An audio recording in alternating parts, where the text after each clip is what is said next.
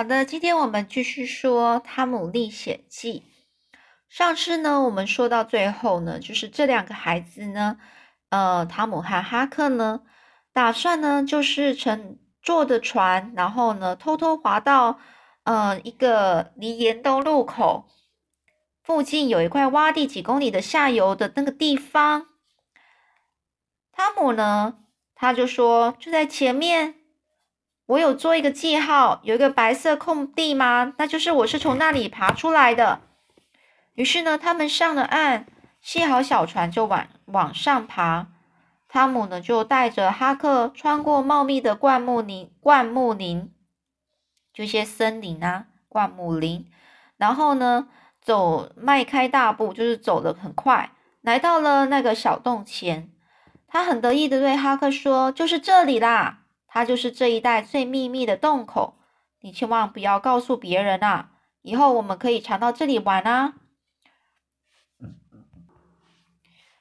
于是呢，这两个孩子呢就爬进洞里，他们点了蜡烛，系好了风筝线，走了没多远呢，就来到了泉水处。汤姆呢回想上次的事情的时候，上次他跟贝奇来的那件事回忆。哦，他回忆起那件事之后，他不禁打了个冷战啊。他指着石壁上用了一块泥土粘住的烛芯给哈克看，并且将他和贝奇当时怎么盯着蜡烛的火焰，直到他熄灭的那一刹那，感到多么的绝望的情形讲给了哈克听。这时候，那四周呢，整个是很阴沉寂静的气氛。使他们不由得压低说话的声音。他们顺着上次系好的那条风筝线迅速的前进，来到通路的尽头，又钻进了另一条通路。到达那条通路的尽头时，蜡烛一照，突然出现一道往下的一个泥阶。这时候，汤姆高举蜡烛说：“哈克，我只我就是给你看一样东西。”你看见右边远远的有一个角落吧？就在那块岩石上有用着那个一着着火，就是蜡烛蜡烛火熏成的一个图案。这时候哈克看了那一下，哎呀，那不是十字架吗？汤姆就说：“谁说不是啊？你还记得吗？印第安乔说过，放在十字架的二号。哈克，那二号指的是这里啦。”我亲眼看到印第安乔拿着蜡烛从这里探出头来。哈克看了一下那个神秘的符号，颤抖的声音说：“汤姆，我们快出去吧。”这时候，汤姆就问：“怎么啦？你难道连宝藏都不要了吗？”这哈克就说：“我觉得印第安乔的阴的魂呐，阴魂就是他的鬼魂呐，一定还守在这里。”这时候。汤姆就说：“不会啦，哈克，你不要胡思乱想。他死的洞口离这里有八公里远呢。”哈克就说：“可是你不是说过吗？埋藏宝藏的旁边都有鬼魂看守吗？何况他又死的那么惨。”这时候呢，被哈克这么一说啊，汤姆也有一些害怕了。他想起印第安乔死的时候的惨状，突然就觉得很。毛整个毛发都竖立起来了，但是只有一下下功夫，他就有了想法。他就跟哈克说：“哈克，我们真傻，十字架辟邪的耶，鬼魂哪敢躲在那里呀？”这时候哈克就说：“哎呀，你说的话有点道理耶，我怎么没想到呢？”于是呢，哈克马上又提起精神。那汤姆呢，就往前走，哈克随在他后面。循着泥阶往下走，到了底部呢，有四条通路。汤姆和哈克他们找了其中三条，都没看到什么特别的迹象。而在第四条通路的入口处呢，他们找到了一块毯子，还有毯子做的地铺，大概是印第安乔在睡觉的地方。地上留了两到三三根啃着很干净的鸡骨头。但是却没有看到什么藏宝箱，他们找了一遍又一遍，仍然是无无一无所获，便沮丧的坐了下来。哈克想不出什么主意，汤姆呢就开始想了一下，突然就大叫说：“哈克，你看，岩石这边的地上有脚印，还有竹油，那边却没有，这是什么道理呀？我敢跟你打赌，那些藏宝箱一定是藏在这块岩石底下。我们把这层土拨开来看看吧。”哈克呢很兴奋的回说：“汤姆，你想的真对呀！”汤姆呢拿出刀子开始动手挖，只挖了到十五公分深的时候，他的刀尖呢就碰上了一个硬硬的东西。这时候汤姆就问啊：“哈克，你听到声音了吗？”哈克顾不得回答，就帮了一起挖。没没过一会儿呢，挖出了几块木板，搬开木板，露出了一。个通往岩石底下的天然洞口，汤姆拿着蜡烛，小心翼翼地钻进那个洞。哈克呢，就紧跟在后面。那是一个很陡很陡的斜坡，他们顺着弯弯曲曲的道路，先往右，再往左。汤姆又转过一道短短的弧形路线，忽然大声叫：“老天啊！果然在这里呀！”一点也没错。那个箱子啊，就放在一个凹进去的一个小石槽里面，旁边有一个空火药桶，两只装在皮套里的手枪，以及两到三只印第安人的旧皮靴，一条皮皮带，另外还有一些乱七八糟的东西。哎呀，我们真的弄到手了诶这时候，哈克一边伸手进去掏金币，一边说：“汤姆，我们发财了。”汤姆就说。我早就有预感了，一定找得到。我们的苦心果然没有白费呀！这哈克就说：“我不是在做梦吧？”汤姆就说：“这是千真万确的事啊！我们不要耽搁了，赶快扛回去吧。”这这个哈克就说：“可是箱子看起来好重诶，汤姆，你你可以拿得动吗？”这大箱子啊，大概大约有二十几公斤重。两个人啊，合力抬起箱子，走没有多远就得休息一下。哎呀，这时候汤姆说：“我早就料到了，那天在那间闹鬼的屋子里，连他们拿起来都很吃力的样子。好在我们带来了两个，我带来了两个袋子，他们就将箱子里的财宝分装在袋子里，各自提了一袋到熏有十字的岩石那边。”哈克深深的呼了一口气，说。我们再去把手枪什么的全部拿出来吧。这时候，汤姆说：“不用，不用啊，那些东西就先放在那里吧。等下次我们玩强盗游戏的时候再来拿吧。”这时候，他们很快的爬出小洞，躲进灌木丛里，小心的往外看，看到河边有没有其他人，才坐上他们的小船。两个人在船上吃了一些带来的点心，再消磨一段时光。直到太阳西下，才把船船啊划离河岸。回到镇上的时候，已经是夜晚了。我看先把这些财宝先藏在道格拉斯太太的柴火棚吧。明天早上啊，再来清点树木，我们两个人平分，然后再到树林里找个地方藏起来。你觉得如何啊？哈克就说好，那我们就这样做吧。这时候，汤姆说：“好，那我去宾尼泰勒家去借辆车子，一会儿就回来。你在这里看着，千万别动哦。”所以汤姆呢就去了一会儿，拉着一辆车子回来。他们把那两个袋子放在车上，盖上了破布，拉着车子就走了。到了威尔士曼老人的家门口，停下来休息一下。正当要起身打算继续前进的时候呢。这个威尔士曼老人，他就探出头来说：“哎呀，外面是谁呀？”那这两个小孩就说：“呃，是哈克和汤姆、沙哑。”这时候老人就回啦：“哦，是你们啊！你们到哪里去了？这可让大家等急了。我替你们拉车吧，快往前走吧。怎么啦？这车上看起来只是一点东西，但是还蛮重的诶是砖头、瓦片吗？还是破铜烂铁呢？这汤姆一本正经的就说：“是破铜烂铁啦。”这时候呢，这个老人呢就说：“哎，我猜也是吧。这镇上的孩子就是不怕麻烦，宁愿花很多时间去找一堆废铁卖给工厂，拿个六七毛钱，为什么不做点正经事呢？可以赚加倍的钱呢。你们快走吧。这两个孩子呢，其实很想知道为什么必须要这么急，但是威尔士的曼老人呢，并不解释清楚，只说到了道格拉斯太太家呢，自然就知道了。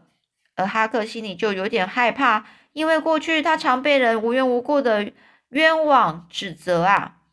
所以哈克哈克呢，这时候他就问这个老先生说：“我们没有做什么坏事啊。”这老人就回他说：“哎，哈克啊，我不知道你做了好事或坏事。不过道格拉斯太太一向不是都对你很好吗？”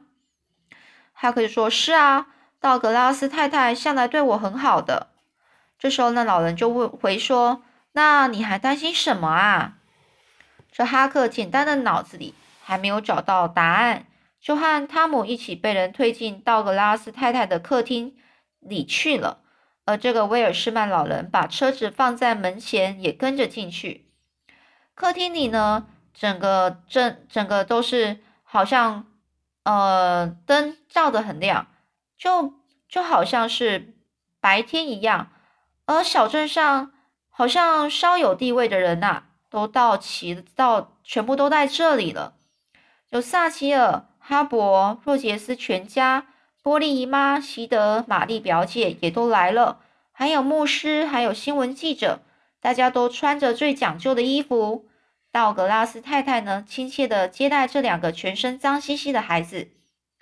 波利姨妈看到汤姆这样子，很难为情的皱起眉头，因为他们身上沾满泥土，还有烛油呢，做蜡烛的油。而威尔士曼老人就告诉道格拉斯太太说。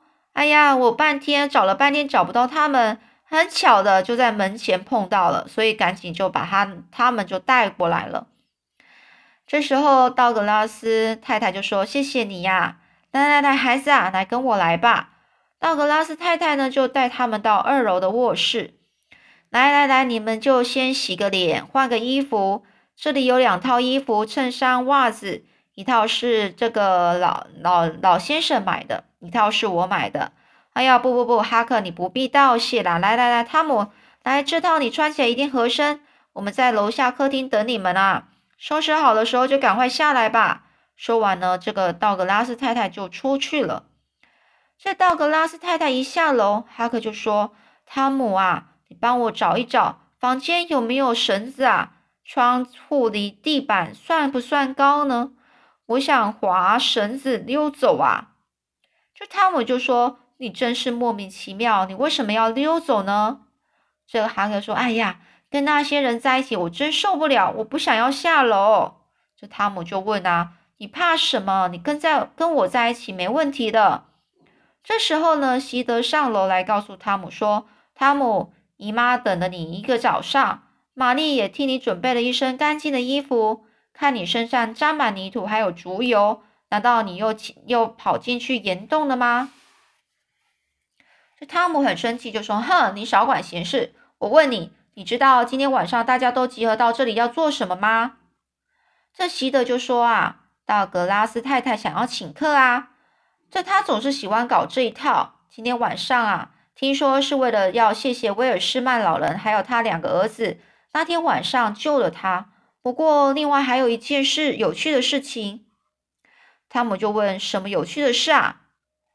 希德就继续说啦：“威尔士曼老人今天晚上想要揭穿一桩令人惊奇的秘密。其实他那桩秘密很多人都知道了。”汤姆就说：“到底是什么秘密啊？”希德就说：“就是哈克跟踪那两个坏蛋到道格拉斯太太家附近的那件事啊。”威尔士曼老人还以为大家都不知道呢。汤姆说：“是不是一定是你泄泄露出去的？”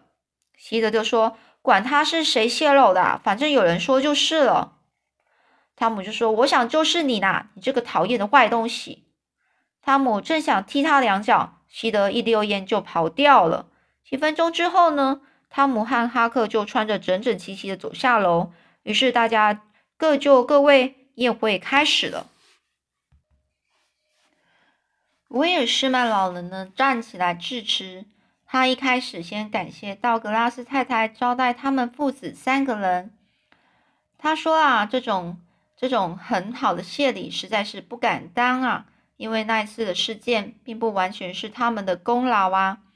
接着呢，他又突然宣布他的秘密，他把哈克当天晚上在旅馆附近怎么怀疑坏人的行动，怎么跟踪，然后又前来向他报告道格拉斯太太危机的经过，详详细细的说了出来。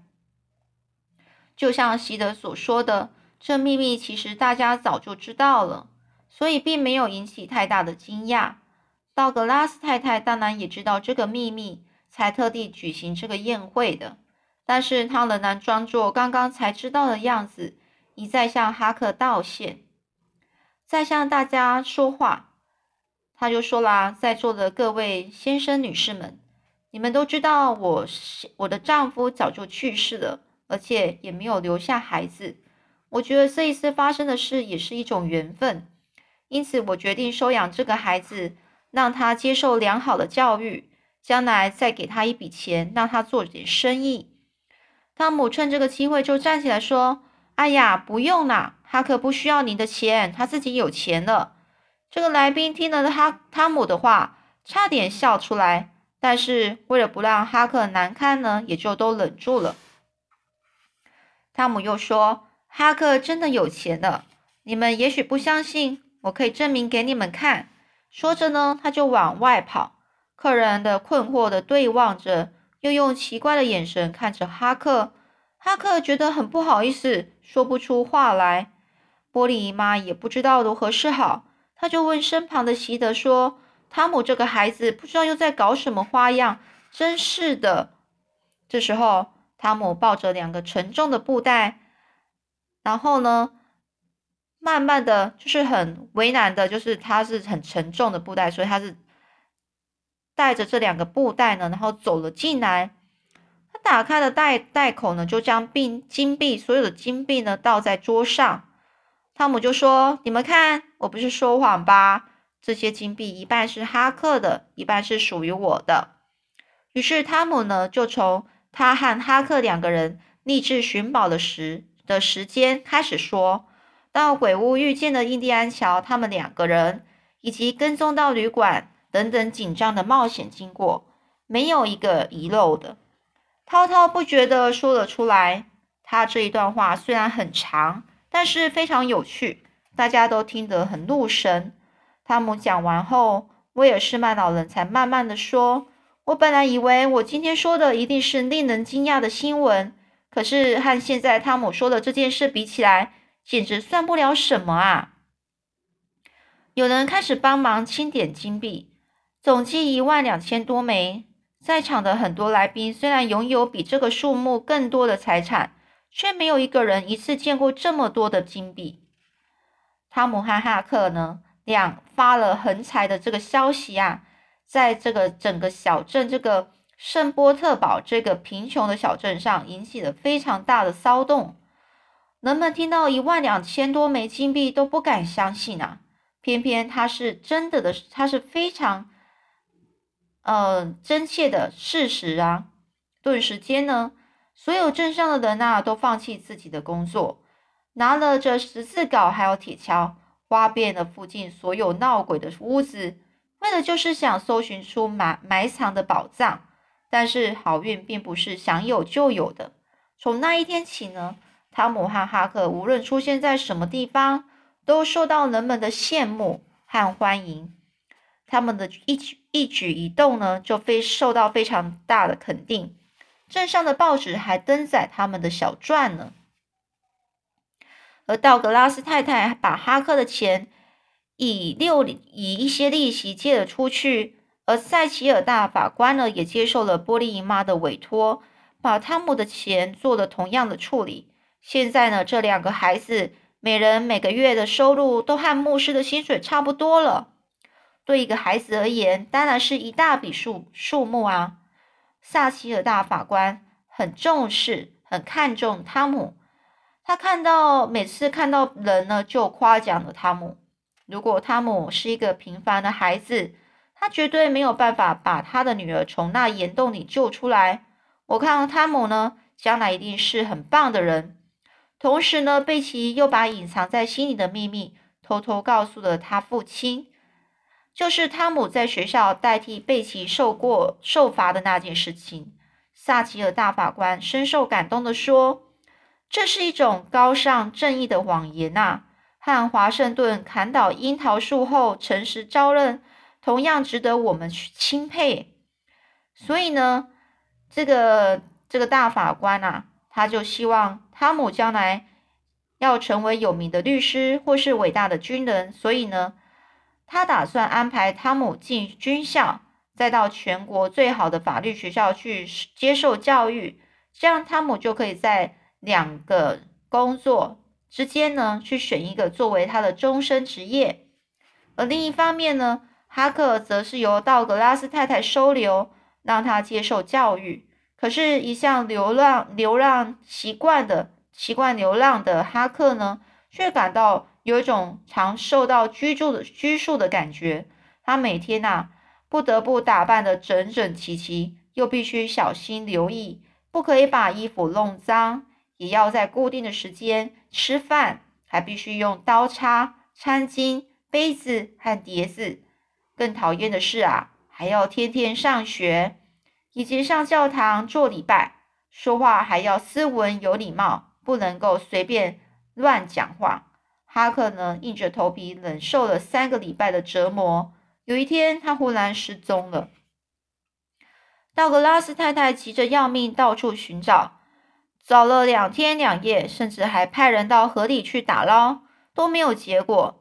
倒是汤姆啊，他灵机一动，第三天大一大早呢，就去一栋房茅房茅屋边的一个空桶去找，结果在一个空桶里找到了哈克了。不过，这个习惯自由自在的哈克呢，不久一定会过着，不久一定会习惯这个文明的生活啊。他在慈祥的道格拉斯细心的抚养下，也一定会成为好一个，也一定会好好的成为一个有用的人。好，所以呢，这一本故事呢就讲到这里了。这是一个。算是有冒险精神的一个故事。那在大人的眼中呢，他其实是很顽皮的。但是呢，或许在小孩的眼中，觉得他们就是一个大英雄吧。而这个作者呢，是马克吐温，他是以非常幽默的方式呢，呃，把这个汤姆和哈克呢，汤姆的呃跟哈克形就是形容到非常的。呃，觉得很生动，觉得他们讲的话也很好笑，做的事情也是很好笑。那或许呢，你们会认为说他是怎么会那么幸运呢？嗯，这么容易呢就找到了财宝，金银财宝。所以啊，但只是这是只是一个故事。好，希望大家都能喜欢这本书哦。